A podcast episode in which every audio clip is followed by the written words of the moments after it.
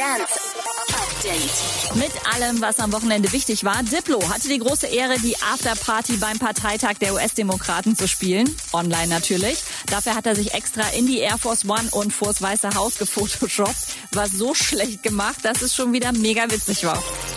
Das Timing von Steve Aoki, der Knaller. Laut Jason Derulo waren es am Wochenende in Los Angeles 45 Grad. Wenige Kilometer weiter in Las Vegas war es offenbar so viel kühler, dass Steve Aoki sich eine Sauna bestellt hat und die gleich mal bei 115 Grad testen musste.